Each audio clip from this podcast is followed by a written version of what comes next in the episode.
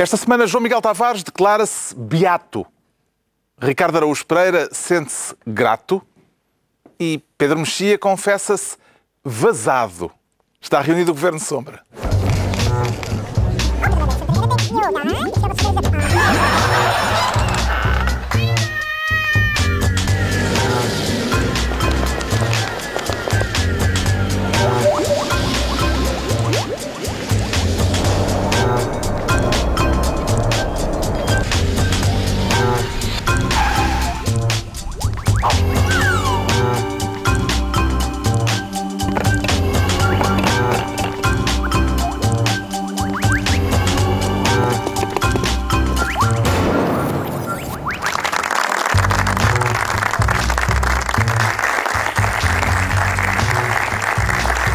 Viva, sejam bem-vindos. No final de uma semana marcada pelas comemorações do 10 de junho, com um discurso que gerou controvérsia e não foi o do Presidente da República. O que é que tenciona fazer João Miguel Tavares com o capital político que obteve no palanque eh, do Dia de Portugal? Opa, essa do capital político. Eu nunca percebi essa do capital político. Capital político porquê? Eu sou jornalista, já agora aumentou o meu capital jornalístico. É só, é só aquilo que eu pretendo. Ou até o capital que te pagam para tu escreveres na imprensa. Ora, nem mais. Exatamente. nem mais. Aí é que Isso, está. isso ainda não aumentou. Da última 10 de vez. Não, não, é um- Não, lamentavelmente não. Como é que é não. possível? Não, também, acho bem. Pode ser uma petição. Sim. Da última vez que um discurso de 10 de junho eh, suscitou atenção, não acontece todos os anos, o orador acabou realmente. candidato a Belém. O 10 de junho não costuma falar ter esta Sampaio da Nova, efervescência. sim. Sampaio da verdade. Nova. É verdade. Em E atenção, 2012. É, e eu também saí de lá de papo cheio, com tantos elogios e tantas partilhas e pensei, não. Pensei sim, que era não. de croquetes a Não, seguir. não. Mas- não, não mas tive a oportunidade. Não é houve. que o Marcelo não se consegue comer, para aquilo Ah, sempre claro, a andar. claro. Mas, e depois eu pensei, realmente sim, sim, vou, vou fazer sombra a Marcelo Rebelo de Sousa nas próximas presidenciais. Já estava mesmo decidido. Mas e depois ele, inteligentemente, levou-me dois dias para Cabo Verde. E durante esses dois dias eu andei atrás da comitiva presidencial. Pá, passou Atrás quer dizer na carro vassoura? é ma- mais ou menos, eu ia ficando para trás, sim, porque eu não conseguia. Aquilo, aquilo envolve uma. Acompanhar o Marcelo envolve uma técnica incrível. Eu acho que E estás mais não magro, estagia-. Estou mais magro. Não, mas deve estar. Não, porque aquilo não é só acompanhar a velocidade, é que aquilo é muita gente, envolve também encontrões, colocação de corpo. É, é, é espetacular. Então, eh, qualquer vontade política que eu tivesse acabou logo ali, eh, terminou, porque aquilo é uma vida infernal. Mas não foram só, só elogios. O discurso foi muito partilhado nas Ah, redes bom. sociais. eh, houve muita gente a dizer bem, mas houve muita gente eh, também houve. dar-lhe uma traulitadazita ou outra. com- uma boa dose de agressividade em alguns comentários dos insultos que lhe dirigiram. Qual foi o que mais o tocou, João Miguel Tavares? Não, houve muitos, hou- houve bons. Porque eu- o, que eu, o, que eu, o que eu achei mais divertido, eu acho que foi o do João Quadros. O João Quadros já tinha antes disto uma teoria, foi No Twitter, Sim, o do Twitter. Eu não estou no Twitter, mas tenho uns amigos que me enviam. E aquilo é muito divertido de ler. Ele já tinha uma teoria prévia que era que tinha sido Pedro Mexia o responsável para meter uma cunha ao Marcelo para ser o presidente da Comissão de 10 de Junho. Coisa que me provoca sempre imensa graça, porque é preciso não conhecer o Pedro Mexia. E também não conhecer o Marcelo, quer E dizer. também não conhecer o Marcelo. Diga Atenção. Pedro, quem? Quem? Com certeza. Com certeza. Eu acho, atenção, eu acho que podemos divulgar publicamente qual foi o papel que, que, que Pedro Mexia teve na minha escolha. Foi, penso eu, não é? O Presidente da República chegou ao ti e pediu-te o meu número de telefone. certo? Confirmo. Eh, Confirma, sendo que ele não sabia sequer para quê, porque fui eu que lhe disse para, para que é que era. Mas agora, o o João Quadros deu um, um passo em frente, ainda mais divertido, que foi dizer que, na verdade, o meu discurso tinha sido escrito pelo Pedro Mexia. E que havia uma parte do meu discurso em que eu falava da lírica camuniana e que aí É traía-me uma completamente. Era uma prova irrefutável. que eu, ao utilizar as palavras lírica e camuniana, isso era a prova que Pedro Mexia tinha escrito o meu discurso. Portanto, eu queria aqui agradecer publicamente. Obrigado. agradecer a Obrigado, perspicácia Pedro de João. Quadros, A seguramente. perspicácia de João Quadros, exatamente, e agradecer pelo belo discurso que tu me escreveste. Na semana passada, o Pedro Mexia tinha dito aqui que tinha uma, uma checklist de Sim. coisas que não devem constar num discurso de 10 de junho, mas que, conhecendo o João Miguel Tavares como conhece, tinha a certeza de que estariam lá todas. Tinha cinco. Acertou no, pro- no Tinha cinco e prognóstico? quatro constaram. Uma enganei-me porque o João Miguel induziu-me em erro dizendo que ia introduzir humor no discurso de 10 de junho. Felizmente, felizmente, não introduziu humor no discurso de 10 de Tu junho. és contra o humor? No discurso de 10 de junho. Realmente. É, tá- Isso já é. está por fora. Pronto. já Exato. está por fora. A não sim. ser vindo de um humorista. Porquê? Porque este tem Ah. graça. Voltaste a entrar, voltaste a entrar. Não, atenção. O quê? O João Miguel não João tem graça. não tem graça. É muito simpática. Quem tem graça Lá são está, os o homem que me humoristas. escolheu para o, para, o, para o 10 de junho é muito pouco Quem tem simpático. graça são os humoristas. Bom, em primeiro lugar, a palavra eu. Foi logo, foi logo a primeira. Epá, mas a palavra eu, Referência- eu disse, a palavra eu está lá só em homenagem a ti. Referência à mulher- à mulher e aos filhos com os nomes por extenso. Lá está. Faltou o, o número do cartão de cidadão. Apre- Apresentar-se como homem do povo. Está. Nós, os, as pessoas comuns, e eles, os políticos. Está. Só A errei numa. corrupção e a corrupção. E também a corrupção. Mas atenção, eu acho que há, há coisas que, que foram. eh, Uma das coisas engraçadas foi. Eh, ehm, há to- há- nós, nós os três, somos às vezes abordados com pessoas que dizem assim: diga lá ao seu colega de programa, e em geral é uma coisa desagradável. Eu, esta semana, só fui abordado por fãs de João Miguel Tavares em vários transportes públicos e privados e passeios e lojas. Portanto, uma, uma coisa, um facto é que o discurso dele ah, Teve impacto. teve impacto porque há uma percepção, eu discordo bastante da tese do nós e dos, do eles, do, do nós e do eles, mas a maioria das pessoas concorda. Não só em Portugal, a maioria das pessoas concorda que há um divórcio total entre as chamadas elites e, a- e a- e as chamadas pessoas comuns. E, portanto, isso é hoje em dia, digamos assim, a opinião maioritária. Portanto, o João Miguel, pela primeira vez, disse uma coisa maioritária. Ele que geralmente diz coisas que as pessoas não gostam de ouvir e, de facto, todo o discurso sobre o, o elevador social e a... e a- Foi acusado de ter feito um discurso para as pessoas gostarem. Ah, Pois foi. e eu e de- confirmei, e de facto- em vez de ter feito um discurso para as pessoas não gostarem, lembrei-me de fazer um discurso para as pessoas gostarem. Eu não, o Pedro mexia. e- e- O João Miguel Não, Tavares. atenção, vamos lá ver.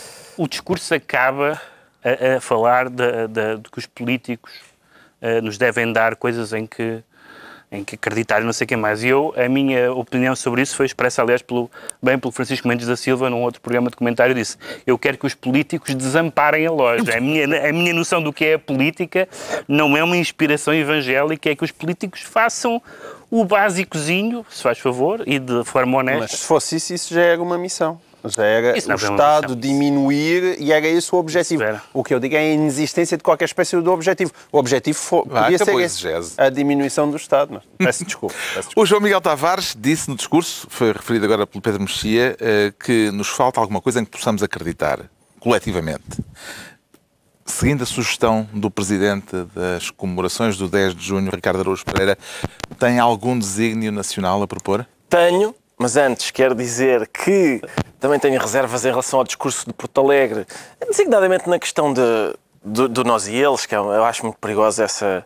essa... Mas eu também acho. Vós- Tu também não sim, sim. também Não, mas tu? eu sei que, eu sei que tu, tu estavas a dizer que é o que as pessoas. Que é o que existe. Eu sei, é o que existe. Não, ok. não é bom. Sim, não é bom. Sim, claro, sim, mas. Bom, não interessa. O que eu, o que eu queria sublinhar. Além disso, protesta com o Pedro Mexia. Isso é claro. Mas eu queria, queria falar do de Cabo Verde. O discurso de Cabo Verde. Eu começo a ler o discurso de Cabo Verde e penso, "Ah, eles enganaram-se, puseram aqui uma coisa. Quem é que escreveu isto? E, e era João Miguel Tavares outra vez. Eu estava a dizer, sai de dentro do João Miguel, bicho mau! Porque de facto ele foi. e Isso nota-se quando a gente vai aos comentários do Observador ao discurso do, do João Miguel em Cabo Verde que, que é um chorrilho de gente a dizer oh, estragou tudo, oh, estavas a ir tão bem, ah!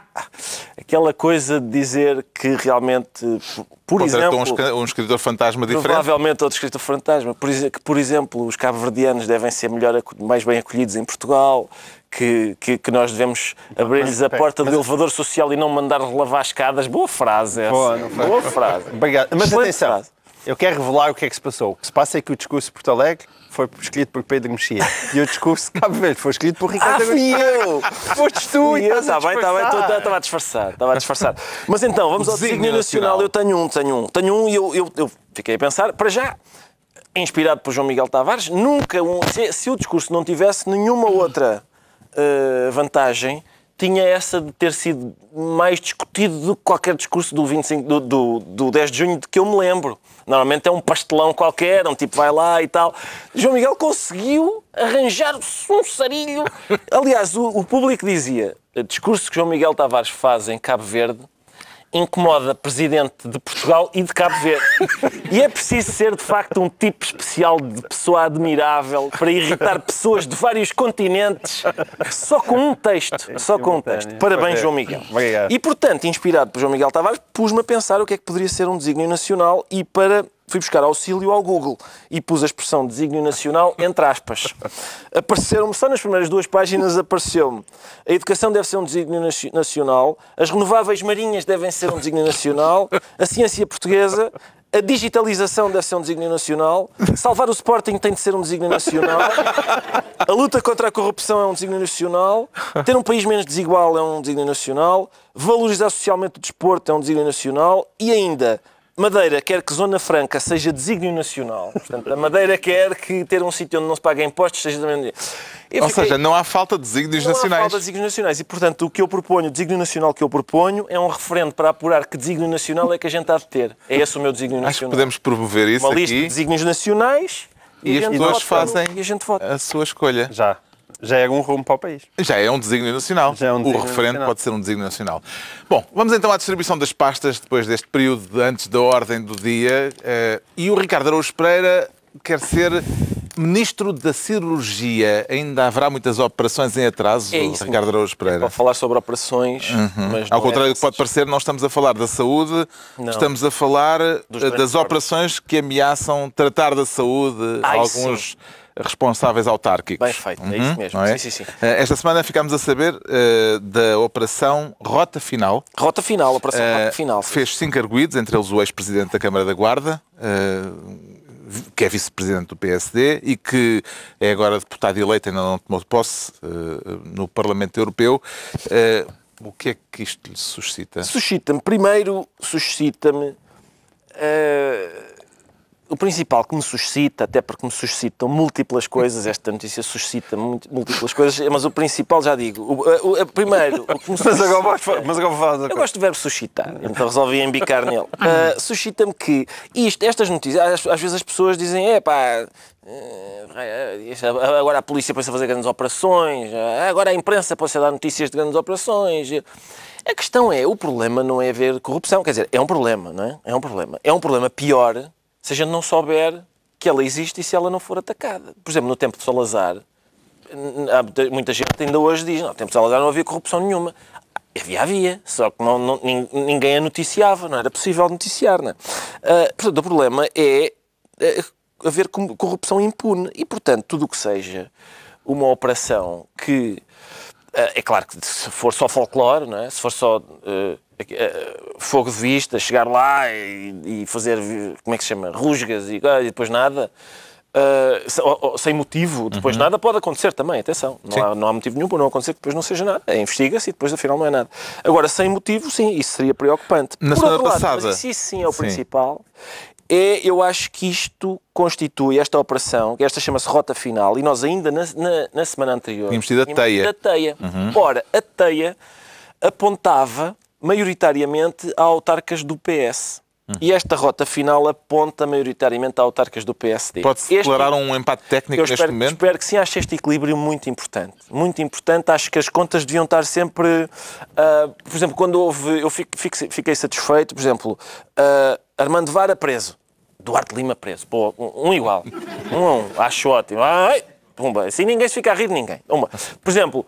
Ah, José Sócrates, esta licenciatura não presta para nada. E depois, Miguel Relvas, a dele também não presta e a do Feliciano Barreiras Duarte também não. É preciso dois, dois para equilibrar o Sócrates, até valia a pena um terceiro ou quarto, porque o Sócrates, o Sócrates precisa de muito contrapeso. Sim, precisa. Mas o que interessa é que, esta- é que a gente possa assistir, não é? Para, não, para evitar aquelas coisas do pois, isto é por causa disto, é uma perseguição política. Não, não, vai tudo, vai tudo a eito. Eu até sugeria à Panini que fizesse uma caderneta que a gente pudesse ir colecionando Sim, com corrupção. Tinhas a equipa do PS e a equipa do PSD. E ias pondo os cromos. Epá, tão giro, olha, não tinha este. Tens, tens o Duarte Lima para a troca. Tem, tem. Entrávamos no Recio e fazíamos umas, O esquema suspeito da Operação Teia tinha a ver com marketing político. Este tem a ver com transportes. Hum, daquilo que veio a público, vê diferenças, Pedro Mexia, significativas entre um caso e outro, ou sobretudo semelhanças quanto àquilo que está a ser investigado? Bem, são crimes. São, são crimes de diversa natureza. Uh, uh, o, que, o, que é, o que há duas coisas preocupantes.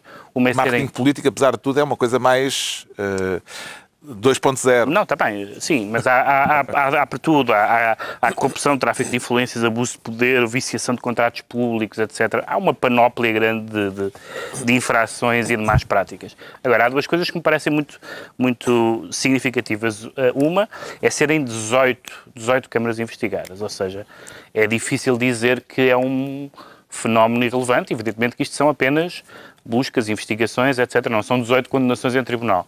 Mas isso indicia aqui qualquer coisa, e indicia qualquer coisa, evidentemente que no poder local a corrupção é mais fácil por razões óbvias de proximidade e de, e de compadrio, às vezes no sentido de serem mesmo compadres, no sentido uhum. literal. Uh, e, portanto, mas uh, acho que é um assunto a pensar uh, que esta onda de, de casos apareça no momento em que se volta a falar da regionalização, talvez fosse um, um assunto a meditar.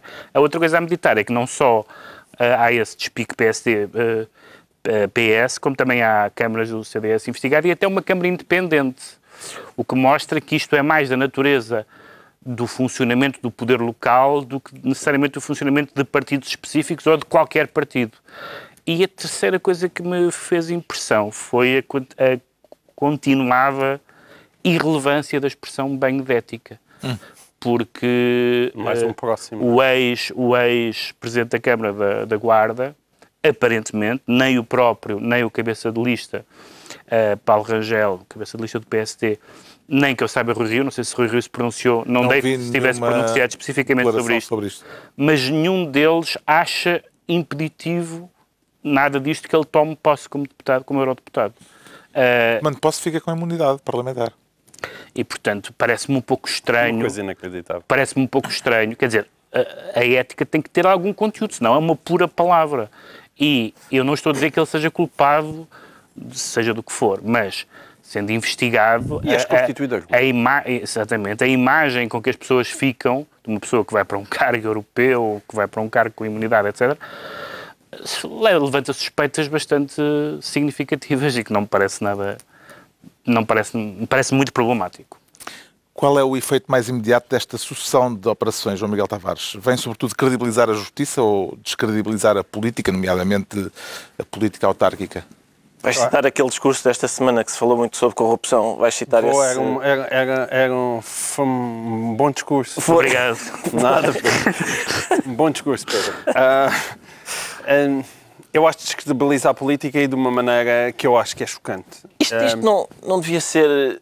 Sempre que o João Miguel falasse, a gente dizia vai, toma a palavra o senhor presidente de, das, da Comissão das Comemorações. Mas é melhor não, senão depois tinha que dizer. Mas agora senhor parece... Pedro Mexia, senhor não, Ricardo não, Pereira, não, não, não. senhor... Não, não, o problema disto agora é que Tiveste ali aquele momento 10 de junho e agora és um pelintra igual a nós outra vez. Pois, mas é mesmo assim, é assim é que é bom. Se ele tivesse vindo engravatado... Mas o 10 de junho já ninguém motiva. É tá como bem, aquela tá pessoa tá de repente tem uma noite, uma noite louca com uma estrela de Hollywood. vai dar para contar aos avós. Exato, para contar aos, aos Já houve comparações com o gol do Éder e ah, com sim, sim, o Presidente sim, da República como Fernando Santos. Essa também tem graça. Tiveste uma noite com uma estrela de Hollywood e agora vens para aqui connosco. Somos, somos vedetas da terceira categoria de um, mas eu, filme mas ao mesmo tempo, Salião. sim, mas ao mesmo tempo, é quando falo com vocês, tenho a estrela de Hollywood na cabeça. Ah, e isso inspira-me. Inspira Bom. Isto aqui é, é, isto é particularmente Adiante. grave. É evidente que dá para fazer a leitura do Ricardo Augusto Pereira, que é do copo meio cheio com muita boa vontade do encher. que é, epá, antes ainda era pior, só que não se sabia. Eu acho que é verdade. Há ali. Uh, isto até, muitas destas coisas são consequência de, de, alguma transparência que se for conseguindo criar dentro do próprio funcionalismo público e das autarquias, o facto de os contratos terem de ser colocados na internet, esse tipo de coisas. Agora, isto já acontece, mais uma vez, diante da absoluta passividade dos partidos políticos. Na semana passada era, era a, a teia atingir sobretudo o PS, ninguém ouviu o PS tomar uma posição sobre aquilo. Carlos César disse que, Ah, sim, eh, deixa se é que é houvesse- desta- sempre a pessoa ideal para falar destas coisas. Mas, ao mesmo Sim. tempo, os partidos podem fazer alguma coisa que não seja garantir a presunção de inocência? Podem, podem levar a sério estas suspeitas, não é? E tentar fazer alguma coisa. Podem, por exemplo, compreender que alguém como Álvaro Amaro, que é constituído arguído num caso como este, E que, entretanto, está também arguído noutro caso. sim, que está arguído noutro caso, não, não, pode, não pode ir para o Parlamento Europeu. E Paulo Rangel, se quer ter credibilidade nacional e um dia ambiciona liderar um partido, não pode fazer o discurso vergonhoso, protecionista dos seus, que é sempre aquilo que nós ouvimos, seja do parte do PS, seja do parte do PSD, porque Paulo Rangel, neste caso, foi igualzinho ao Carlos César. E é isso que faz com que as pessoas olhem e realmente dizem eles são todos iguais. E depois vem alguém dizer, dizer não, não são nada todos iguais, não se pode dizer isso, são agora todos iguais. Não são todos iguais. São todos iguais, são. São todos iguais? São. Nestes casos, eu não vejo ninguém ser diferente. E isso, obviamente, que choca brutalmente as pessoas lá em casa. Este caso não é só de umas camas PSD, não é só de umas camas PS. Aquilo de travessa já eram para aí umas 18. Tudo com a mesma empresa. E as pessoas olham para estas coisas e desconfiam que isto, isto não são casos isolados, é uma maneira do sistema funcionar. É, uma mana- é a maneira como o sistema funciona. E depois dizem, ah, está ele a ser populista. Não está, não. É a mesma maneira como o sistema funciona. E eu não vejo ninguém fazer nada para mudar o sistema. E isso é, obviamente, chocante. É chocante. É por isso que os discursos dos 10 de junho, escolhidos pelo Pedro Mexia, têm tanto sucesso. Entregamos ao Ricardo Araújo Pereira a pasta de Ministro da Cirurgia. Atenção que eu não- nem precisei dizer nada. Ele disse. E depois as pessoas dizem, lá está ele a ser populista. E eu estava calado, estava calado. Mas ele está a não debater. estou, não estou. a ser Mas agora vai ter, debater. vai ter neste tema também a oportunidade para exercer essa, essa veia. O eh, Pedro Mexia quer ser Ministro da Velhacaria. Que grau de gravidade é que atribui a uma acusação de velhaca maldicência? Eu depois já queria louvar, eu sou um, um leito. É sempre quando eu falo. Sempre quando tu Não, sempre quando tu falas Sempre- acontece um barulho Há- estranho. há um- Mas se calhar tu devias As pessoas lá em casa nem sequer Não teriam ouvem, percebido. mas tu sobressaltas-te. Mas eu e as falhas de material é, uma, é um clássico. Bom, mas eu Não tenho. queremos uma... Não, não queremos. Uma das, uma das coisas, eu sou um leitor de, de- de clássicos portugueses e, e José Sócrates tem. eh, Oh, não fui eu que falei nele. uma, tem uma frequentação habitual É da- mesmo. dos clássicos portugueses, para aí do Padre José Agostinho Macedo ou coisa do género. Que A são uma- velhaca maldicência é uma umas coisas expressão assim usada por cheias, Sócrates esta muito semana. Muito farfalhudas, adjetivos indignados e tal. É muito bom. Mas Dá a sensação que ele está a, a viver ainda no século XIX. Sim. Esta velhaca Sim. maldicência deste, deste biltre, deste bisnau. Sendo que. Isto não é um pássaro, não é? é, mas também é um, sendo, um sendo que neste caso, sendo que neste caso José Sócrates ah, e as outras pessoas ah, mencionadas têm alguma razão para se sentirem indignadas, porque ah, o que Filipe Pinhal disse na, na, no- na Assembleia foi que disse assim claramente que havia uma teia ah, de, constituída por José Sócrates, ah, Teixeira dos Santos Santos e Vítor Constâncio. Eh, que tinha um plano de, de- de tomada do BCP, enfim, todo- Que, que, aliás, o pôs em prática. Que pôs em prática. Fez Bom. com que João Berardo tivesse tido, diz Filipe Pinhal, o controle do BCP entre 2008 e Ora bem, 2012. há, há outras coisas que eu tenho dito, é um assunto interessante, relevante, que deve ser investigado, mas o problema vem logo a seguir, quando lhe perguntam, o senhor tem provas disso? E ele diz, não. Ora, se não tem provas disso, é, é bastante irrelevante que o diga. E, portanto, é ofensivo para as pessoas visadas, além de que não, estou, não se está muito bem a ver essa, essa troika específica Constâncio Teixeira dos Santos e, e, e Sócrates. e Sócrates. Vítor Constâncio, por sua vez, respondeu respondeu a- a- às notícias, nomeadamente a- às notícias e críticas de- de- de- do público, particularmente, num artigo de duas páginas, uma resposta, um direito de resposta de duas páginas, respondeu bastante bem do ponto de vista jurídico, isto é, eh, dizendo muito bem quais eram as suas compet- competências é que tinha, o que é que o, que é que o Banco de Portugal, como órgão de supervisão, tem ou não tem de ter conhecimento, pode ou não pode fazer, e as respostas são todas muito satisfatórias do ponto de vista jurídico. Mas são todas muito insatisfatórias do ponto de vista político, porque todas as pessoas que se vieram pronunciar sobre esta matéria o que se retira de todas, sem exceção, e não só em relação aos bancos, mas agora falando em relação aos bancos particularmente, é que os órgãos de regulação não têm ou poderes, ou interesse, ou vontade, ou capacidade, ou informação para regular. E, portanto, se não têm, há qualquer coisa. E isto, não, isto nem sequer passa necessariamente por uma acusação direta a nenhuma dessas pessoas. Passa pelo facto de nós termos tido pessoas de várias áreas, e como digo, não é só da área dos bancos, da área bancária, a dizer Pois nós não, não impedimos isto porque não tínhamos que impedir, não Vitor tínhamos Constâncio, aliás, hoje uh, mostrou o contrato uh, que foi celebrado para conceder esses 350 milhões de Mas crédito eu... a Joe Berardo e que estava blindado, ou seja, sim, que não sim. havia, uh, não passou por esse contrato a atribuição, ou melhor, não passou pelo hum. Banco de Portugal a sim. possibilidade de uh, recusar ou de pôr em causa esse contrato. Mas eu diria que, essa, que, mas, essas, que essas... Mas passou a questão de não aceitar que aquilo se transformasse num direito de voto efetivo no banco. Isso passou. Não, mas o que eu acho é que isso pode ser reconfortante para a honorabilidade das pessoas que desempenharam uh, o cargo de regulador, neste caso de governador do, uh, do Banco de Portugal, mas é muito pouco reconfortante para os portugueses, para os cidadãos, para os votantes, que percebem que os órgãos de supervisão de certa forma, assinam de cruz. É verdade que nós sabemos coisas que não sabíamos na altura, nomeadamente sobre o João Berardo, que era, na altura ainda era uma figura grada da sociedade portuguesa e agora, de repente, também não se percebe muito bem porquê, se transformou do homem mais odiado do mundo. Percebe-se porquê? Não, é? não, não se percebe, porque não há nada... São de... mil milhões? Não, não há nada de novo, não há nada. Toda a gente sabia a personalidade dele, o tipo de declarações que ele faz, os negócios, não há novo, nenhuma novidade. As pessoas, de repente, acordaram e dizer, o que é que vamos odiar hoje? É o Berardo. Com algumas, é ra... com algumas razões... Não, não, com eu não estou a dizer que não tenha um fundamento para isso, mas não houve. A única coisa que houve foi ele fez uma prestação parlamentar particularmente deplorável. Exatamente, exato. Deplorável, mas, mas não que não. Razões. Não, está bem, mas tudo aquilo, toda aquela atitude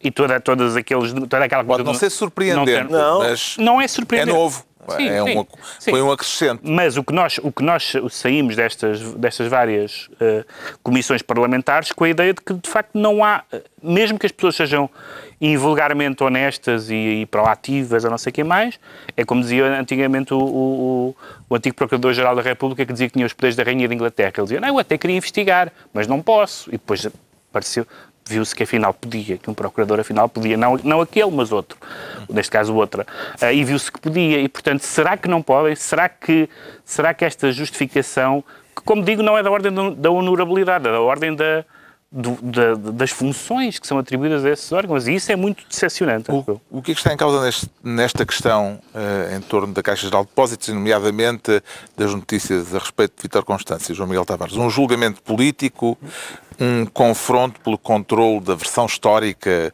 uh, que há de prevalecer a respeito daquilo que aconteceu uh, na luta de poder no BCP, ou será caso para um eventual apuramento de responsabilidades até do foro criminal? Eu tenho dúvidas sobre a questão criminal. Eu não acho que isto aqui hoje em dia já possa ser considerado uma questão criminal. Mais uma vez, é um Portanto, está descartada essa hipótese. Então, é, temos outras duas. Uh, não está. Eu, sim, eu o descarto... controle da versão histórica ou um julgamento político? Acho que essas duas estão juntas e são basicamente a mesma coisa. Um, o que é chocante aqui é, é, o Pedro já aflorou isto. É, o Constâncio, quando fala ele é capaz de ter juridicamente razão e, e, de, e as, as picuinhices que ele, de qual ele subitamente se lembrou, não é? Porque o constanço amnésico da Comissão de Inquérito transformou-se subitamente qual borboleta, não é? Qual larva transformada em borboleta, num tipo muito minucioso e com atenção a todos os detalhes em relação àquilo que se passou. Bem, ele, da amnésia, ele, ele responde na, na, no direito de resposta, ele, explica, explica qual foi, foi, a amnésia. Não, é, explica que foi, que foi investigar coisas que não se lembrava. Claro, é pena não ter ido investigar ah, coisas que não se lembrava antes de ter ido para a comissão de inquérito. Isso, e, mas ele prende-se às picuinices, nas quais ele até acho que juridicamente pode ter razão. Daí eu dizer que não acho que haja nada criminal ali mas para esconder aquilo que é o mais relevante em todo este, este aspecto, que é evidentemente que havia uma guerra para tomar de assalto o BCP, ele, essa guerra estava à vista de todos. E o Constâncio não só fechou os olhos, como claramente patrocinou a solução que depois se foi impor no banco.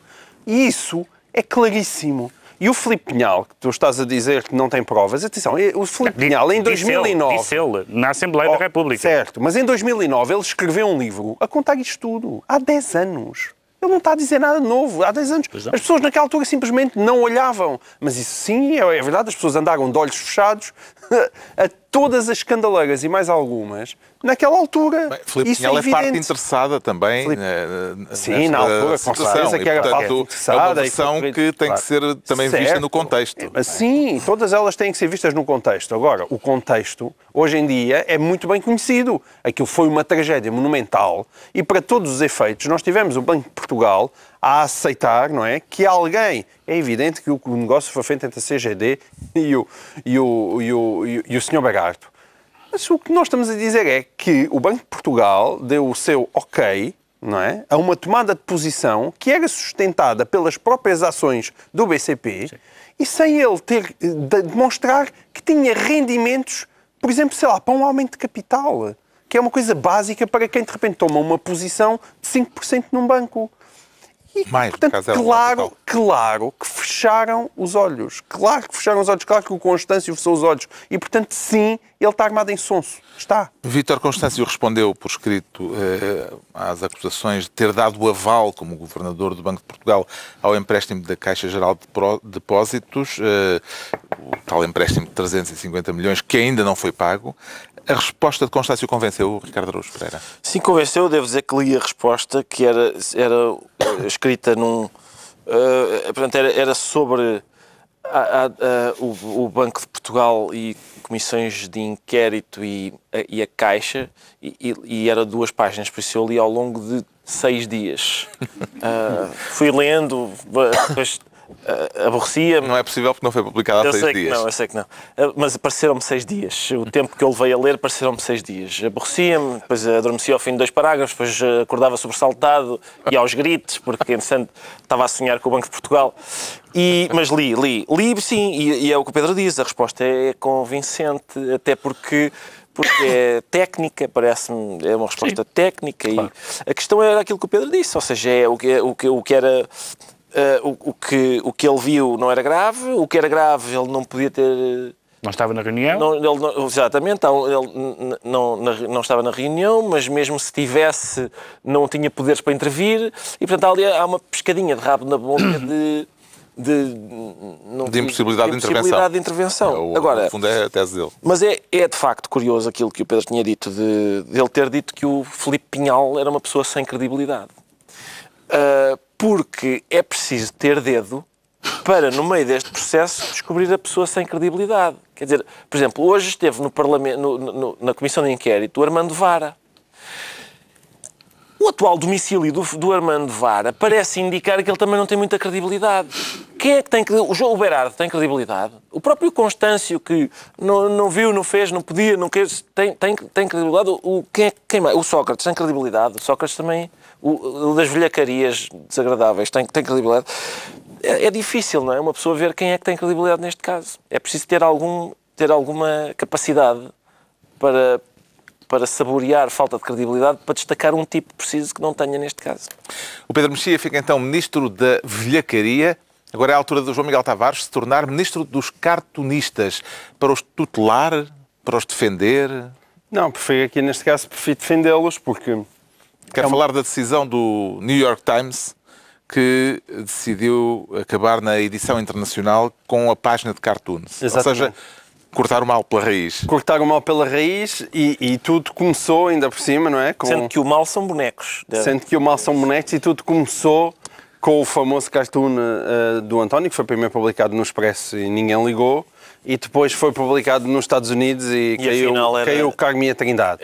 Tá, eu consigo perceber que em diferentes contextos aquilo tem uma sensibilidade diferente e que as pessoas num sítio se sentem ofendidas, noutro não se sentem ofendidas. O New York, o- a New Yorker tem até um livro muito engraçado, um, acho que até mais do que um volume, só todos os, todos os cartoons que foram rejeitados pela revista porque eram desagradáveis, tinham umas piadas que não podiam ser feitas e outras coisas que tais. Portanto, isso não, não é propriamente inédito. Agora, o que é inédito é dizer eu não gostei deste, este realmente não devia ter sido publicado. Então agora corta-se e já não há. E, e quer dizer, isso faz muita impressão por ser no New York Times e por tudo o que se tem passado num tempo muito recente. Pois. É isso é que é chocante. Há muito pouco tempo, há um par de anos, não é? Ah, ah, Estavam quatro ou cinco cartunistas a serem assassinados Exato. Exatamente. em, em França? Na, na, na redação do Charlie Hebdo, e antes disso foram os cartunistas dinamarqueses por causa dos cartoons do Maomé. É, é, é uma espécie, o cartunista, que, tem, que já anda a ser perseguida há demasiado tempo. E havia alguém que dizia... Agora com- vão todos para o desemprego, pronto, resolve. Depois resolve-se são o mortos. problema. Havia Se alguém calhar que foi até dizia- uma- um ato de benevolência. Havia alguém que dizia que era cartunista, que escreveu um texto muito, muito bom no Guardian e dizia que os cartunistas eram um bocado como os canários nas minas antigas, não é? É isso. Primeiro, quando É começavam a cair para o lado, Exato. era sinal de que alguma coisa no ar, Sim. que estava no ar, não, que não era saudável. É sinal que o garrote da liberdade de expressão É. se está a apertar. Está a São os- apertar. Sim, E isso ser no New a- York Times. Porquê é que são os primeiros a cair? Porque a caricatura é um exagero, não é? É um exagero. É, é da natureza da, da caricatura exagerar. De repente não se pode exagerar. E, portanto, muito em breve não se vai poder falar normalmente. É, o caminho é esse.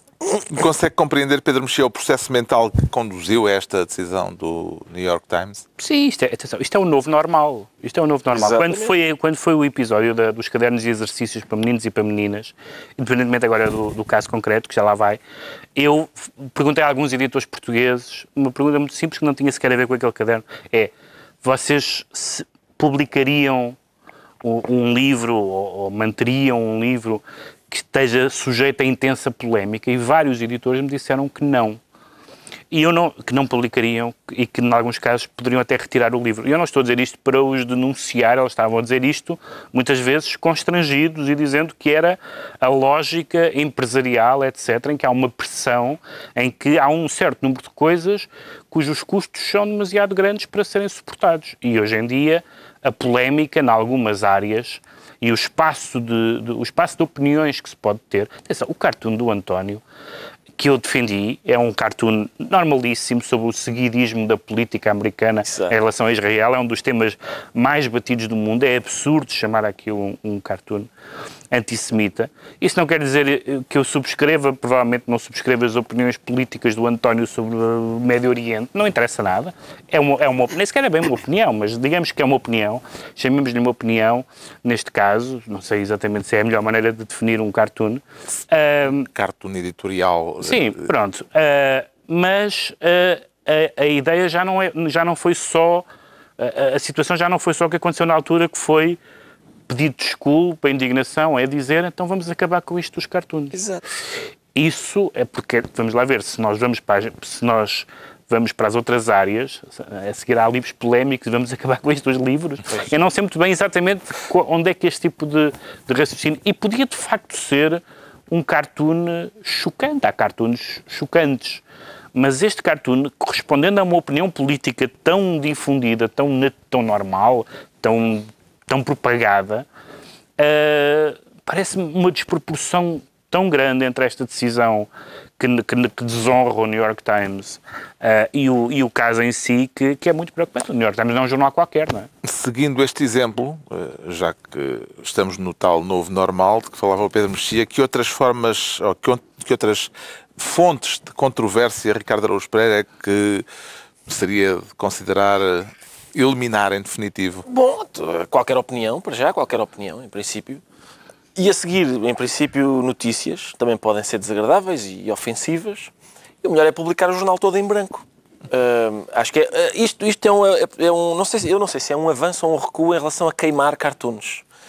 Porque aqui estes não vão. eh, Aqui já de facto não se vai Sim. queimar cartoons porque eles não chegam sequer a ser publicados. Talvez no tempo em que, em que se queimavam cartoons, eh, ao, me- ao menos eles ainda, durante, an- antes do fósforo lhe chegar, ainda tinham sido publicados. Agora já não. Nós, nós neste programa temos feito, temos falado algumas vezes disto, até para aborrecimento dos espectadores. Sim. Uh, temos falado bastantes vezes deste.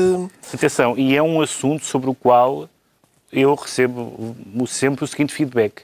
Esse assunto não tem relevância. Não, isso Praticamente toda a gente diz isto. Exato. Ela- ninguém tem, a liberdade de expressão não está em causa minimamente. Eu, eu acho que talvez seja bom ler as notícias. É possível, é. É possível. Bom, o João Miguel Tavares fica assim ministro dos cartunistas e estão entregues as pastas ministeriais por esta semana. Agora o Pedro Mexia sente-se vazado. quer falar daquilo uh, a que no Brasil se chama a Operação Vaza Jato. E Exato. temos que começar por explicar Sim. o verbo vazar, Bom nome. nós não usamos. Sim. Vaza jato é, é divertido. É aquilo que nós chamaríamos uma fuga, não é? Uh, uma fuga de informação. Uma fuga de informação, uma divulgação, é uma, uma divulgação uh, de conversas, de mensagens, etc. E uh, diz respeito, evidentemente, às investigações, as mensagens dizem respeito aos anos 2000 e... Lava Jato.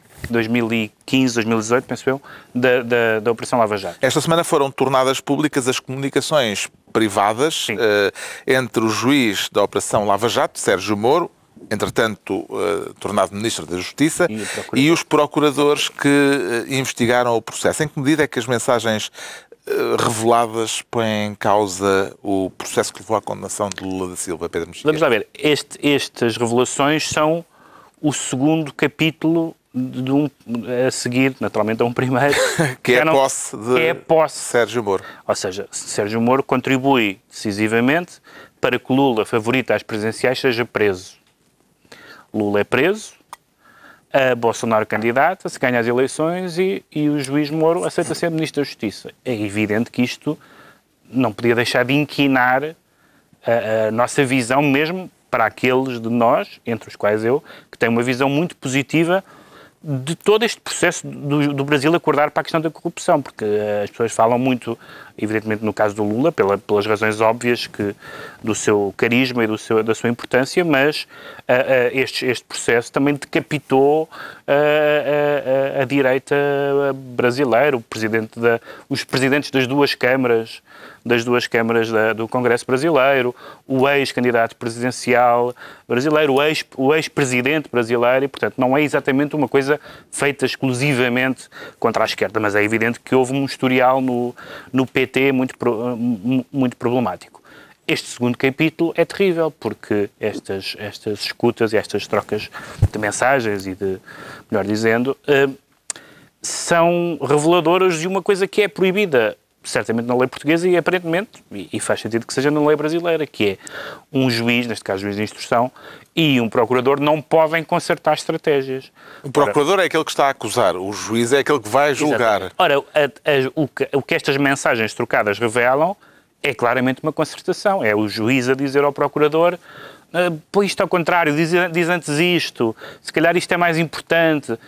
Portanto, isso, isso é isso é consertar uma estratégia, isso é proibido, uh, não poderia deixar de ser, mas, mas aparentemente é realmente proibido à luz da lei brasileira também, e portanto é uma segunda, é uma segunda machadada, que eu acho que é terrível para o juiz uh, Sérgio Moro. Vai é, ser ouvido no Senado? Pode potenciar a revisão e até a anulação da, da condenação de Lula, não sei se sim, se não, há, há até divergências jurídicas, além de políticas sobre isso, mas sobretudo, e mais para mim mais grave que tudo, é um facto que põe em, em causa todo este processo, que, como eu digo, é bastante positivo, dos brasileiros de serem mais exigentes com a sua classe política e terem, uh, e terem no combate à corrupção uma preocupação mais, uh, mais premente do que era antes. Se de repente se percebe que a condenação mais emblemática dessas foi uma condenação totalmente parcial, e não apenas porque toda a gente, quem era contra a condenação sempre achou que ela era parcial, mas agora temos aqui indícios, não direi comprovados, mas, mas materiais dessa, desse enviesamento. Eu acho que isso é terrível, porque diz, bom, afinal, combateu-se a corrupção, mas isto, esta, a maneira como se combateu a corrupção foi corrupta. Certo. É? E, portanto, isso é uma desmoralização terrível da, da, da, sociedade brasileira e mais, e mais um berbicacho em que o Brasil está, depois de alguns anos em que parecia que era um, o país do futuro, mais um retrocesso horrível um para... Um berbicacho não só judicial, mas também político. Também, também político, mas também político, que... porque, porque Lula, se, se sair da prisão, está no jogo outra vez, não é? E, portanto, uh, imagine-se o que era, de repente, agora Lula ser um ator político contra, contra, diretamente contra Bolsonaro Aliás, e o grau de... Uma das coisas que se percebe naquelas mensagens é que uh, quiseram evitar até que ele desse uma entrevista Sim, há, nas vésperas das eleições brasileiras com medo de que isso tivesse uma influência grande... Sim, e o Sérgio Moro, ao mesmo tempo, agora utiliza um argumento contrário àquele que utilizou. Ele agora diz, ah, bom, isto são, isto são conversas privadas. Quando ele, quando ele, na investigação, houve algumas conversas que nós ouvimos, nomeadamente uma conversa entre o Lula e a Dilma, e até com o advogado, cuja, cuja relevância não era, não era muito grande, a não ser ser, claro, ser uma armadilha, ser uma coisa que, naqueles termos, nomeadamente coloquiais e, e um pouco dúbios em que eles falavam, isso era periclitante. E, portanto, eu acho que isto é... Há pessoas que estão contentes com isto, do ponto de vista de, de ser bom para Lula da Silva, mas para o Brasil isto é terrível. Uh, justamente o Pedro Mexia já estava a tocar este ponto. Uh, João Miguel Tavares, Sérgio Moro diz que na troca de mensagens não há nada de errado. Uh, o que há de errado é a divulgação das mensagens. Será esta linha de argumentação válida, tendo em conta que ele próprio validou a divulgação de mensagens privadas entre Dilma e Lula em 2016, creio? tendo divulgado ou não tendo divulgado, é evidente que aquilo tá, há, há, muita coisa de errada ali. Ainda que. Muita coisa de errada em quê? Na divulgação? Não, claro que não. Então os jornalistas fizeram o seu papel. É evidente que aparentemente as, uh, aquele foi o telemóvel do próprio Uh, terá sido o telemóvel do próprio Sérgio Moro. Terá Sim, sido, houve uma primeira notícia de que tinha sido invadido, depois eh, que não tinham tirado nada de substancial e, entretanto, e afinal, apareceu... E sim, e parece que isto é só este volume que é só o início do... É? Uhum. Agora, eh, para aquilo que é uma revisão da sentença pode, do, do, próprio Lula da Silva pode dificultar no sentido em que aquelas, aquelas escutas foram obtidas de forma ilegal e, portanto, isso pode não ser tido como como uma prova aceitável em tribunal. Mas, independentemente disso, evidentemente, o que interessa é o impacto político de todo aquilo. E esse impacto é terrível. Sérgio Moro não podia ter feito aquilo, não podia ter feito aquilo daquela maneira, ainda que dentro daquilo que é a arquitetura jurídica do, do sistema penal brasileiro haja uma maior proximidade do que em Portugal entre o Ministério Público e, e o juiz. Mas ao ponto de combinar não estratégias. Ao, não ao ponto de combinar estratégias, porque ainda por cima é o juiz, nem sequer é um juiz de instrução. Ou seja, ele depois acumula também com uma primeira instância. Ah, e isso faz com que seja difícil realmente, olhando para ali, dizer que, que a defesa teve as garantias que eram devidas. Eu percebo que no, no Brasil fosse um caso difícil de gerir, com todas as pressões e mais algumas, consigo perceber isso. Agora, até por isso precisava de ser um caso uh, incrivelmente impoluto, e não foi.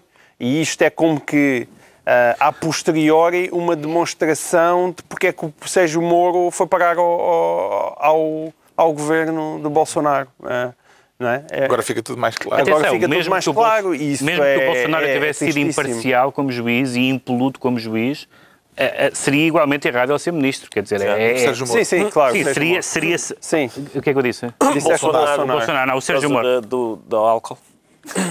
Foi por causa do álcool, sim. É, a caneca já foi seria, toda, já não, tem, seria, já não sobra nada. Seria, é? sempre, seria, sempre, seria sempre lamentável que ele aceitasse o cargo, uh, porque isso o punha sempre sob suspeita, mas... Assim... Isto atinge apenas o atual Ministro da Justiça brasileiro, Ricardo Araújo Pereira, ou põe em xeque também o Presidente Bolsonaro? Pois, ó oh, Carlos, eu não comento isto porque é fruto de conversas privadas divulgadas e eu acho isso horroroso, por isso... Estava a brincar, eu não, não, não, não. o que eu sempre disse, que é, que é muito valioso, não é? De realmente uma pessoa ter uma posição e mantê-la. E mantê-la é que eu sou contra a divulgação de mensagens privadas das pessoas. Mas quando elas são divulgadas, não vou fingir que não as conheço. Tu tá fazes isso com imagens e com, com, conversas e com fotos também, não é? Com tudo.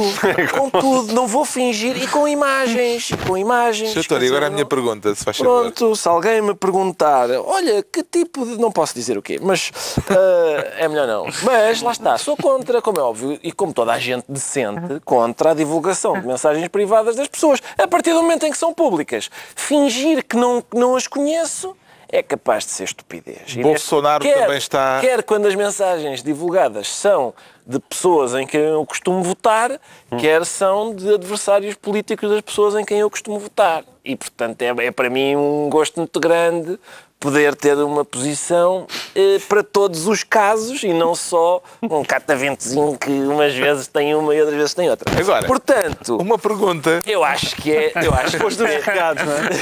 Depois dos recados. Não, mas parece-me de facto. Guardado o é... post-it. É, exato. Agora, isto, isto é, quer dizer, é, é um escândalo. E as pessoas que dizem, não, é, vá, muito bem que eu não gostava de corrupção. Então se não gostam de corrupção, também não gostam de Sérgio Moro, porque era aquilo que o Pedro diz, uma Isto coisa é- atinge Bolsonaro também? E também atinge Bolsonaro. Bolsonaro uma interrompeu maneira. uma entrevista esta semana eh, quando lhe pediram que comentasse o caso. Não lhe apeteceu falar sobre isso. E, já no meio da polémica, condecorou Sérgio Moro. Claro. Mas, se- mas, a- mas atenção, o Sérgio Moro é considerado um perigo para o próprio Bolsonaro em termos de popularidade. É, um- é- ou era, pelo menos até às últimas notícias, mais popular que o próprio presidente e, portanto, é alguém que o presidente brasileiro vê com, por um lado, soube que era popular trazê-lo, lhe traria votos trazê-lo. Então, votos não, porque foi depois, mas, mas que lhe traria popularidade trazê-lo, mas sabe que é alguém que se, que se ou queria, isto é tudo, diz respeito a um- ao que era uma semana antes, sabe que se, ele, se Moro quisesse avançar para a política, Bolsonaro também não, teria, não estaria em, bo- em bons lençóis. Nesse caso, talvez esta polémica tenha, tenha baixado, feito baixar um bocadinho a popularidade do Moro e nesse caso, nessa medida sirva Vamos em, em certa medida a Bolsonaro. O problema é que isto atinge, de facto, Bolsonaro de mais do que uma maneira. Primeiro, pela maneira como ele foi eleito, não é? Segundo, por ter nomeado este senhor como Ministro da Justiça.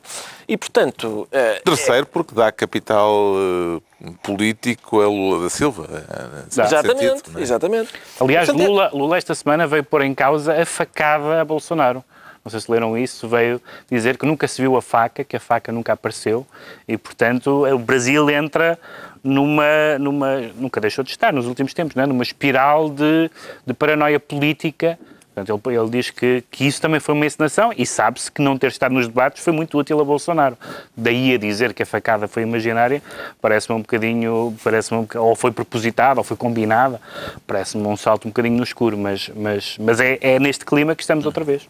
Está esclarecido porque é que o Pedro Mexia diz sentir-se vazado, quanto ao João Miguel Tavares declara-se beato. E a que é que se deve esse seu estado de beatitude, João Miguel Tavares? Ao meio ambiente. Ao meio ambiente, à proteção É do um meio beato que ambiente. quer falar de beatas. De beatas, sim. Mas não aquelas que estão na, na igreja. Não as de sacristia? Não, essas, essas são mais difíceis de apanhar. E essas Esta- não são proibidas. Não são, não são. Às vezes deviam, mas não, ainda não são. Isto é a propósito do projeto de lei do PAN, que foi aprovado Eu proibia umas beatas, proibia. Bom, o projeto de lei para multar quem deita beatas para o chão. ora nem mais. Eh, considera válida a acusação do PCP e do PEV de que o PAN está a querer promover um Estado policial? Eu, o PCP aqui, não me admira. Eu acho que é o PEV. Nós temos um partido, os Verdes, há, eh, eh, são dois partidos alegadamente ambientalistas a esbarrarem entre si por causa de beatas. E isso acho, acho, acho bonito. Então o que é que aconteceu? O André Silva apareceu na Assembleia da República com um garrafão de 5 litros. Mas em vez de ter lá uma bela vinhaça, tinha beatas que ele andou a apanhar na Almirante Reis e ele diz que aquilo foi só em, em 100 metros. homem. Ah, O candidato, eh, o candidato não, o, o deputado eleito eh, para o Parlamento Europeu pelo, pelo PAN. Num dos perfis de imprensa que, que apareceu, era apresentado como alguém que um dos, Ao correr, é? um dos, um dos passatempos que sim. tem é o de Apanhar apanhar lixo. Sim, sim, e é ótimo. Beatas porque, deve ter eh, contribuído também ajuda aqui a- toda a parede abdominal e ajuda o ambiente, eh, em vez de só andar a correr para a frente. Eu acho isso bonito. Acho isso bonito. E atenção, eu não acho esta medida má. Eu, Já há eu cidades com multas pesadas eh, para quem atira eh, beatas para o chão. O Rio de Janeiro, por exemplo, é um caso. Bom, eu, eu, e eu também não, aliás, eu não fumo e portanto não gosto de beatas, mas o problema... Mesmo quem fuma, acho que não há ninguém Não, que diga isto é também uma não. coisa boa, sabes? A gente a Não, tirar mas beatas está para o chão. eu acho que depois de teres aquilo nos lábios tens uma afetividade maior pela beata, mas eu não tenho. Nossa. Leva-nos tão longe. É, Leva, leva muito longe. Mas eu Eh, já tive eu não várias tenho agora. nos lábios e não queria vê-las no chão. Não, pensava que não, não tinha nutrido afetividade por não, elas. não, nutri, nutri, mas isso não significa que ah, agora estão espalhadas pelo chão por todo lado. Não quero. Agora, a questão mesmo é, é o nível das multas, é aquilo que começa nos 200 euros. Isso, parece, isso é que já me parece sempre assim um bocadinho estapafúrdio, não é? Porque aquilo 200 euros é mais do que uma pessoa realmente, como alguém disse, que paga por, eh, por excesso de velocidade. E começa em 200 e depois vai até 4 mil euros consoante se trate de um gesto de negligência ou de dolo. Eu não sei bem como é que é a diferença entre negligência e dolo com uma beata. É, tipo, caiu-me dos dedos, senhor polícia, esta caiu-me dos dedos. Não, não, que eu vi realmente isso foi com dolo. Você projetou efetivamente a beata durante 10 metros. Isso não foi, não, não lhe caiu apenas dos dedos. E seria uma discussão gira de ver na via pública, mas o que eu propunha nestas coisas de facto é a sensibilização. É, para já, Isso é o que diz o PCP É. e o PEV. quem Super. fuma, quem fuma queixa-se imenso que é, olha, desculpem lá, não tenho cinzeiros na cidade.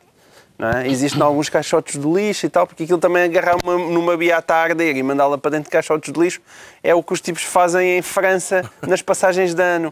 E, e- e- Mas e não é então- por, uh, e não- e não é- razões Não é por higiênicas. razões higiênicas. Então, é se calhar algum equilíbrio, não é? Ou seja, a ideia é boa, mas e depois a vontade de a implementar é que é sempre um bocadinho musculada a mais. Acha que neste caso, em vez da penalização, será necessária mais sensibilização? eh, Ou que basta a sensibilização? Bom, eu não Ou- sei se basta sensibilização. O que é que tu fazes às tuas beatas? Isso é que eu quero eu, saber. eu, eu, eu fumo coisas que não têm beata no sentido de ter aquela esponja ou que é na ponta. Charros? Não. Eu, não. eu fumo coisas que são folhas Ah. en- enroladas.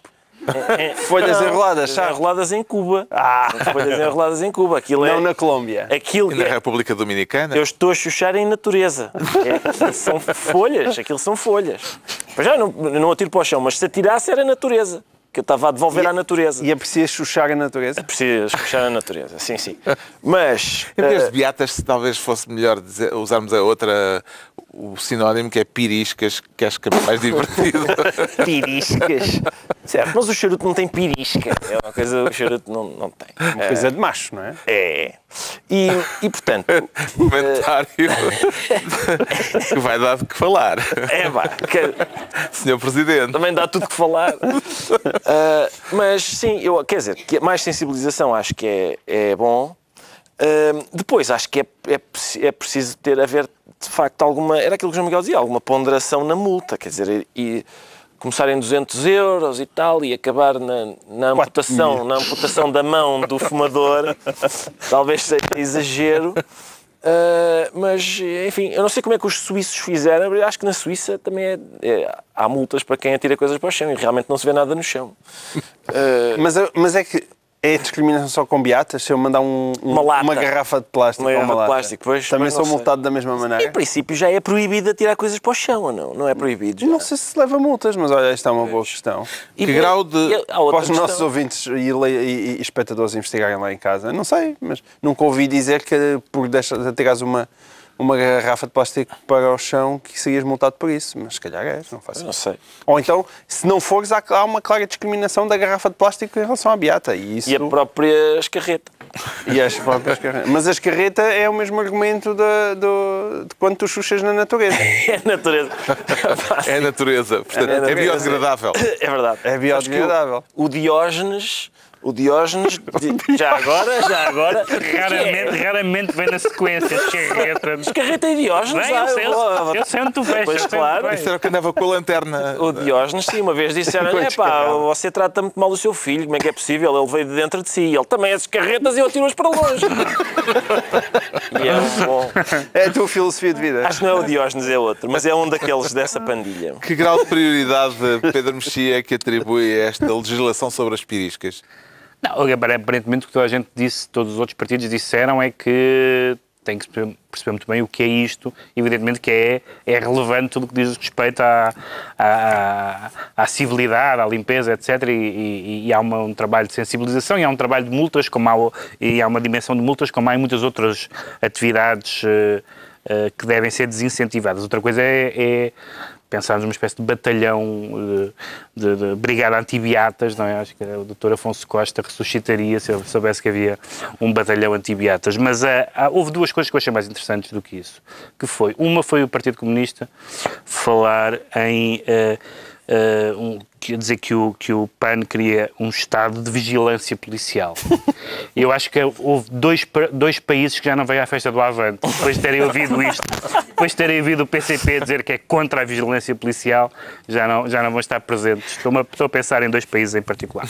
Ah, e em terceiro lugar, o, o mais interessante mesmo de tudo é o incómodo causado pelo PAN por concorrer na, com, aparentemente concorrer na área do, do, do Partido Ecologistas Verdes, que nunca tendo concorrido sozinho ah, ah, a eleições, e sendo para todos os efeitos uma espécie de satélite do, do, do PCP, não tem um não tem um número suficiente de divergência de voto para ser um partido realmente autónomo, vê-se agora, vê-se agora prejudicado na ideia de que o Partido Ecologista, eu também tenho dúvidas que o PAN seja um Partido Ecologista, já aqui falámos disso, ou que tenha sido até agora um Partido Ecologista, tem sido até agora muito mais um Partido Animalista, mas se, se o PAN se afirmar como um partido ecologista, sobretudo com a onda verde europeia, o PAN pode ter realmente muito futuro e, num certo sentido, até é bom que o tenha. Há uma dimensão em que isso é, em que isso é positivo. E, portanto, o, os verdes naturalmente reagem com uma certa exasperação com o facto do seu território ou o seu suposto território mas, estar a ser que contestado. é que eles nunca, nunca o defenderam, não é? É que só em Portugal Sim, é que nunca, os verdes são vermelhos. Mas é? também nunca foi, mas nunca foi, verdadeir, nunca foi verdadeiramente contestado. Havia o MPT tinha uma tinha uma feição mais ou menos ecologista, mas era um partido pequeno e de direita e, portanto, não, não... O que é certo é que o sucesso do PAN fez com que esta fez, agenda claro, ecologista Sim. saltasse é, para os outros... Pegar, é? o, o Bloco de Esquerda tem um cartaz a dizer não há plan, planeta B. Sim. É, o líder do CDS, Assunção Cristas, pôs esta semana no Twitter uma, uma fotografia dela com 20 anos ou 18 anos em que tinha uma camisola que dizia Ecologique e disse que era para celebrar o Dia uh, da Natureza. E a Aliança quer fazer uma... A Aliança uh, também tem um, quer fazer uns nessa sobre... área. E toda Portanto, a gente quer a Greta. sim, sim. É... Toda a gente, toda a gente quer, quer, a Greta, sim, sim, ah, querem convidar a Greta para vir ao, ao Parlamento. Não, acho que é muito difícil. A verdade é, querem convidar assim a menina. E assim se acaba um. Não se pode falar de ecologia convosco.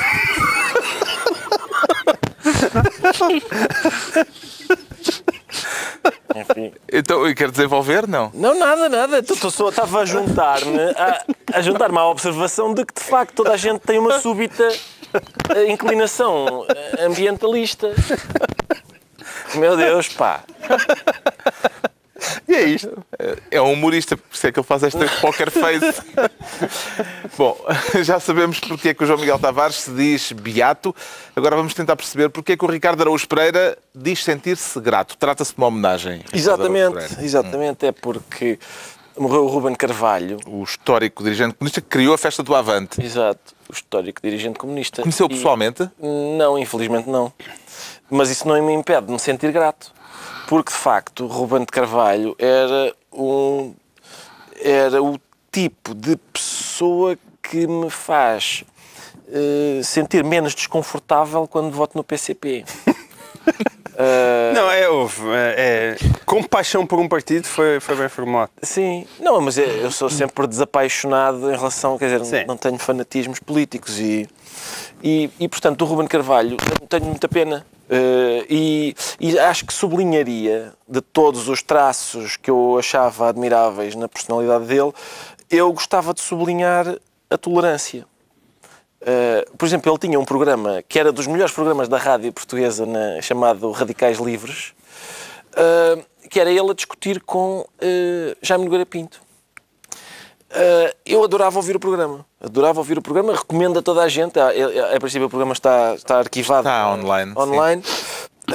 recomendo a toda a gente que o faça. E, e eu acho, de facto, que a tolerância e a liberdade andam sempre uh, juntas. Eu uma vez escrevi um texto sobre isso, sobre a TSF teve durante muito tempo um estribilho, um daqueles separadores em que só via o Soares acho que em 86, uhum. uh, a gritar numa varanda depois de ter sido eleito Presidente da República. E o que o Soares dizia era: foi a vitória da tolerância, foi a vitória da liberdade.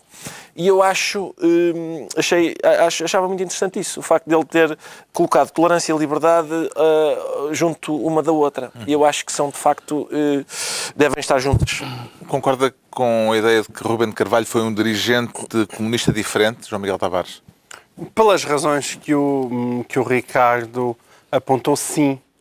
Uh, havia um lado saudavelmente burguês, acho eu, no, no Ruben Carvalho. O facto de ele ser um especialista em música É isso. de raiz americana, o jazz e o blues, E também é um dos traços de personalidade Sim, que tem era um- sido mais salientado. Ele era um melómano e aí eu tinha uma grande identificação com ele, não só por esses géneros musicais, mas por um outro que eu gosto mesmo muito e do qual ele também era um especialista, que é o fado. Eh, E eu ainda aprendi bastante com o Ruben Carvalho. Mas eu salientei eh, os, eh, os géneros os géneros. raiz americana, norte-americana, porque eh, isto vem do tempo da Guerra Fria e provavelmente não era tão evidente que Por houvesse. acaso, por acaso é bastante evidente, porque há também uma ligação, ele aliás fazia isso muito bem em termos de história cultural e política, a ligação ao mundo do trabalho, a ligação às questões do racismo, ele fazia muito bem essa, essa, essa ponte entre os movimentos sociais e políticos e a música. No caso da música americana ele salientava muito isso, como aliás é de justiça Uhum. salientar. No caso do blues, dos, blues é, é notório. Eh, Um dos mais comovidos elogios fúnebres eh, públicos esta semana, Ruben de Carvalho, foi publicado no Expresso por alguém, o Ricardo já falou desse programa eh, que, que existe na Antena 1, existia na Antena 1, chamado Radicais Livres, eh, eh, e esse parceiro de Ruben de Carvalho era Jaime Nogueira Pinto, que está nos antípodas políticos de, de, de Ruben de Carvalho, com quem fazia este programa desde 2015. Como é que entende esta sintonia humana, Pedro Mexia, entre um comunista e um adepto de Salazar? Eu não, eu não sequer vejo isso como uma. Quer dizer, eu, eu não, não me vou iludir para pensar que isso é normal, porque nós sabemos que não é normal, mas uh, continuo sempre a achar ligeiramente estranho quando alguém diz. Uh, vejam que pessoas tão, tão tolerantes que até conversam com pessoas que têm ideias diferentes. E de facto, nos extremos, isso é menos comum. Mas isso quer, isso quer dizer que, que essas pessoas não são fanáticas, basicamente. Uma pessoa que não tem problema em conversar com, e em público e manter um programa com pessoas com opiniões muito, muito diferentes é alguém que, muito firme nas suas convicções, como nós sabíamos que o Ruben de Carvalho era, era o último membro do Comitê Central que tinha estado preso, o que também é interessante do ponto de vista da, da renovação geracional e foi muito importante porque o- Partido Comunista. eh, em Portugal, e em outros países, mas em Portugal em particular, tinha três polos de legitimação muito forte, que era a oposição no antigo regime, naturalmente, e era a cultura e era o mundo do trabalho. E, portanto, era, portanto, era a CGTP e a Festa do Avante, para dizer de uma forma esquemática.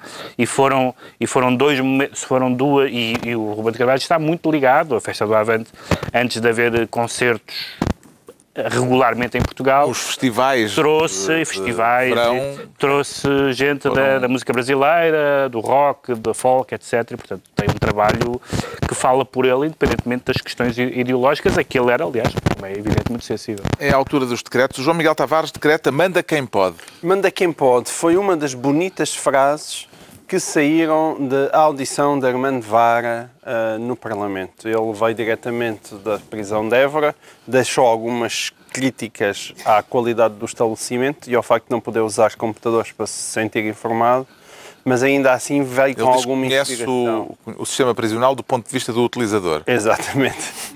E, e- e- e de tudo o que eu conheço sobre o seu percurso, e parece-me bem também, acho, acho, acho que faz bem conhecer até um bocadinho melhor. E quando hum, ele veio uh, explicar sobre hum, a Caixa Geral de Depósitos, nomeadamente empréstimos como os de Val do Lobo, alguns dos quais foram atribuídos com imensas reservas, se não quando mesmo desaconselhados por aquilo que eram as comissões de risco que analisavam se os empréstimos deviam avançar ou não, essa comissão era com frequência ignorada e uma das justificações que o Armando Vara deu é que ele manda quem pode. Quem podia era ele na altura. E na altura quem podia era ele. E eu acho que essa foi a filosofia que presidiu muito àqueles bonitos anos de 2005, 2011. Foram de facto os anos do manda quem pode. E o manda quem pode em instituições bancárias, não é? E dentro daquilo que é uma economia saudável, é uma filosofia absolutamente cavernícola que nos levou aonde levou. O Pedro Mexia decreta conservar. Conservar, porque o, o governo eh, e, os, eh, e os partidos de esquerda eh, decidiram e bem conservar, coisa que às vezes nem sempre a esquerda faz, mas neste caso decidiu fazer e bem porque os CTT, desde que foram privatizados, eh, decidiram-se eh, esquecer que tinham uma dimensão de serviço público, de interesse público muito relevante. Começaram a fechar estações e, portanto, a, a mensagem que, que passaram ao país é que a pessoa se tinha o, o azar de viver em, em Melgaçar, Mamar, Manteigas, Marvão, Avis, Aljustrel, Alcotim, etc., era uma pessoa que não tinha uh, direito a esse serviço, uh, fosse à internet, mesmo, mesmo que tenha 80 anos e nunca tenha mexido no computador, e portanto foi uma, foi uma, uh, foi uma decisão que contribuiu muito para, para tornar o país mais, mais desigual, e eu não sou contra a privatização em geral, nem, nem em particular, mas com os mínimos de coesão nacional que não estavam a ser cumpridos, nomeadamente pela anterior administração. Estás com o PCP nesta matéria? Estou com o PCP nesta matéria. E contra a iniciativa liberal? E contra a iniciativa liberal. Não sei qual é a posição da iniciativa liberal, mas, mas imagino, imagino é... que esteja contra, sim. O Ricardo Araújo Pereira decreta de nada. De nada. Decreta de nada, porque a Madonna publicou um vídeo. Temos esse vídeo ou não? Não. Já não temos o vídeo. A Madonna publicou um vídeo em que aparece uma, aparece com uma pala no olho e a sensação que dá é que ela está a preparar-se para abordar um navio mercante. uh, Ou a homenagear para, para Luís Vaz de Camões. Pilhar, e depois percebe-se que está a homenagear Luís Vaz de Camões, porque é um vídeo de agradecimento a Portugal, uh, em que ela diz que o, o, disco dela, não sei o que, teve cá em Portugal e agora o disco está cheio da nossa magnífica cultura e diz obrigada. E por isso, de nada. Não agradece a Basílio Horta. Não agradece ao Basílio Horta, ela está pegada com o Basílio Horta. Está concluída mais uma reunião semanal, dois a oito dias, à mesma hora, novo Governo Sombra, Pedro Mexia, João Miguel Tavares e Ricardo Araújo Pereira.